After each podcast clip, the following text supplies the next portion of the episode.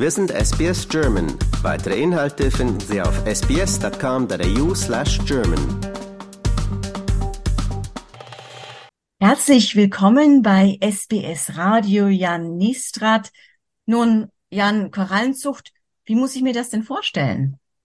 Korallenzucht basiert im Prinzip darauf, dass man dem natürlichen Wachstum von Korallen ein bisschen nachhilft und zum Beispiel jetzt mal ein Fundament, ein Skelett schon schafft, wo die Korallen dann schneller in ein, in ein Stadium kommen, wo, für das sie sonst Jahre brauchen, ähm, das auf ganz rein natürliche Weise zu erreichen. Warum ist denn das überhaupt notwendig, Jan? Wie ist denn die Situation der Korallen in Australien und im Rest der Welt? Sind die wirklich schon so gefährdet? Ja, in äh, Australien gab es ja die Bleaching-Ereignisse, die dazu geführt haben, dass das Great Barrier Reef zu großen Teilen einfach diese, diese Farbpracht verloren hat. Das liegt an der zunehmenden Erwärmung der Ozeane und der Meerestemperaturen. Und deswegen ist es notwendig, hier Lösungen zu finden, um den Korallen dann eine bessere Überlebenschance zu geben oder auch dort Korallen zu züchten, wo einfach die Rahmenbedingungen äh, besser sind für ein natürliches Wachstum. Jetzt hat diese Idee ja äh, eine Kollegin entwickelt hier in Australien, die selber in Westaustralien aufgewachsen ist, die schon immer auch bei den Korallenriffen getaucht ist, von Kindheit damit eigentlich aufgewachsen ist. Wie kam denn aber letztendlich diese Idee zu dieser Korallenzucht zustande?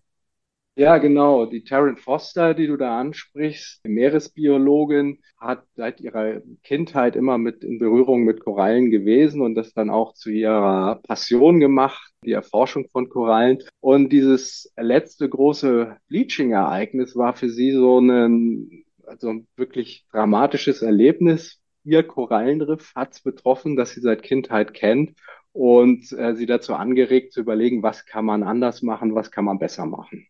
Jetzt ist ja Coral Maker ein Startup und Startup, das wissen wir alle, da braucht man Investoren. Das sollte man ja auch Geld verdienen. Die Investoren wollen im Normalfall was zurückbekommen. Kann man denn überhaupt mit einer Korallenzucht Geld verdienen? Der Ansatz von Terran, um letztendlich ihr Ziel zu erreichen, die Korallen wieder zahlreicher anzusiedeln und das Überleben zu gewährleisten, hat sie den Ansatz gewählt, man muss auch Mechanismen des Marktes nehmen. Heutzutage liegt das oft in den Händen von Non-Profit-Organisationen, NGOs und es hat sich gezeigt, dass einfach nicht die Skalierbarkeit dadurch gegeben ist und sie jetzt einen anderen Weg eingeschlagen hat, sich erstmal Partner zu suchen, Technologiepartner. Autodesk ist einer davon und dann auch ein ähm, Geschäftsmodell daraus zu entwickeln, wie zum Beispiel weitere Unternehmen hier investieren können und ähm, so mit dieser Technologie das Korallenwachstum wieder ähm, auf einen gesunden, gesunden Stand zu bringen. Und die Unternehmen, was ziehen die daraus? Die haben im Prinzip dann eine bessere Umweltbilanz und das ist ja heutzutage gefragt. Ja, ähnlich wie bei CO2-Zertifikaten, die es heutzutage ja schon gibt, ist sowas denkbar, in, äh, so einen Weg einzuschlagen. Und das ist das, wo ja diese Marktmechanismen, die ich vorhin angesprochen habe, dann wirken können. Wir haben es ja ganz kurz schon angedeutet. Coral Maker kombiniert äh, ja Fertigungstechnologie mit digitalen Tools und da kommt ihr jetzt von Autodesk ins Spiel. Welche Technologien von euch kommen denn da bei der Zucht unter Wasser zum Einsatz? Wie funktioniert das Ganze denn?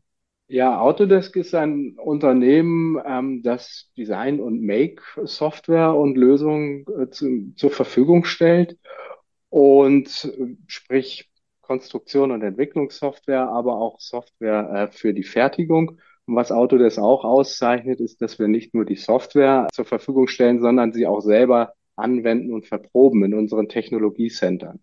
Und was jetzt hier äh, bei Coral Maker zum Einsatz kommt, ist Technologie für ein optimiertes Design dieser Skelette, dieser Basis, von der ich gesprochen habe, auf der nachher die Korallen wachsen sollen. Dann auch Möglichkeiten, schnell ein optimiertes Design zu finden, auch in realer Natur. 3D-Druck ist hier das Stichwort, Additive Manufacturing. Und letztendlich eine weitere Te Technologie, die zum Einsatz kommt, ist die Robotik, um Korallen auf diesen Skeletten zu applizieren, das robotergestützt zu machen und am Ende sogar mit künstlicher Intelligenz. Also ich stelle mir das jetzt vor, da ist so ein Roboterarm und der greift sich ein Korallenstückchen und pflanzt das dann auf diesen Pfropfen und klebt das irgendwie fest. Oder ist das zu vereinfacht formuliert? Ja, das ist ähm, im Prinzip schon genauso, wie es am Ende äh, sein soll und aussehen soll. Natürlich, um dahin zu kommen, gibt es äh, einige Schritte zu tun. Roboter funktionieren ja traditionell so, dass ich sie programmiere, genau sage, wo musst du hingreifen, äh, was musst du greifen, wie liegt das, was ist die Form, was ist die Orientierung und äh, muss das dann in einem Code programmieren. Das ist äh, zeitaufwendig und ähm, deswegen für jetzt die Applizierung von Korallen, die alle in Form und, ähm, und Aussehen ähm, unterschiedlich sind, müsste man theoretisch für die Koralle das dann einzeln programmieren und das ist nicht abbildbar. Da kommt dann die künstliche Intelligenz äh, ins Spiel, die erkennt, wie sieht jetzt diese spezielle Koralle aus, wo kann ich die greifen, wie liegt die und ähm, im Prinzip wie ein Mensch mit der Sensorik, die wir, die wir haben und ja auch der Motorik dann auf diesen äh, Skeletten zu applizieren. Das heißt, außer dass ihr da sitzt und das alles programmiert, braucht man dann keinen Menschen mehr. Es wird sicherlich auch noch Menschen in der Kette geben und das ist ein wichtiger Punkt, äh, den Taron ja auch sehr deutlich beleuchtet hat. Bringt nichts, nur eine, eine Phase zu optimieren und den Durchsatz zu erhöhen, weil ich dann irgendwo anders wieder in den Engpass laufe. Das heißt, sie hat jetzt durch Massenproduktion dieser Skelette diesen Engpass schon mal ähm, eliminiert. Dann habe ich sehr viele von diesen Skeletten, wo ich dann äh, die Korallen drauf applizieren muss dort mit der Robotik und der äh, künstlichen Intelligenz diesen Engpass umschifft. Sie müssen natürlich auch noch ins Meer gebracht werden, dann die, ähm, die Skelette mit den, mit den natürlichen Korallen darauf. Und da wird Stand heute auch immer noch menschliche Arbeit vonnöten sein. Und gibt es jetzt schon Untersuchungen zu dem Ganzen? Wie viel von diesem Korallennachwuchs überlebt denn tatsächlich? Also kann man da wirklich was bewirken mit diesem Konzept oder ist es letztendlich angesichts der Größe des Ozeans, der Größe von so einem Riff wie dem Great Barrier Reef, ist das nur so ein Tropfen auf dem heißen Stein? Also wichtig ist natürlich wieder, dass die, die Rahmenbedingungen passen müssen. Wenn jetzt ein Bleaching-Event aufgetreten ist, man dort wieder Korallen ähm, ansiedeln in den gleichen Rahmenbedingungen ist es nicht unbedingt erfolgsversprechend. Deswegen ist es teilweise auch der Ansatz zu sagen, wir gehen in, in, in andere geografische Bereiche mit dieser Korallenzucht und dort haben ähm, erste Pilotprojekte gezeigt, dass bis zu 80 Prozent dieser Korallen dann überleben.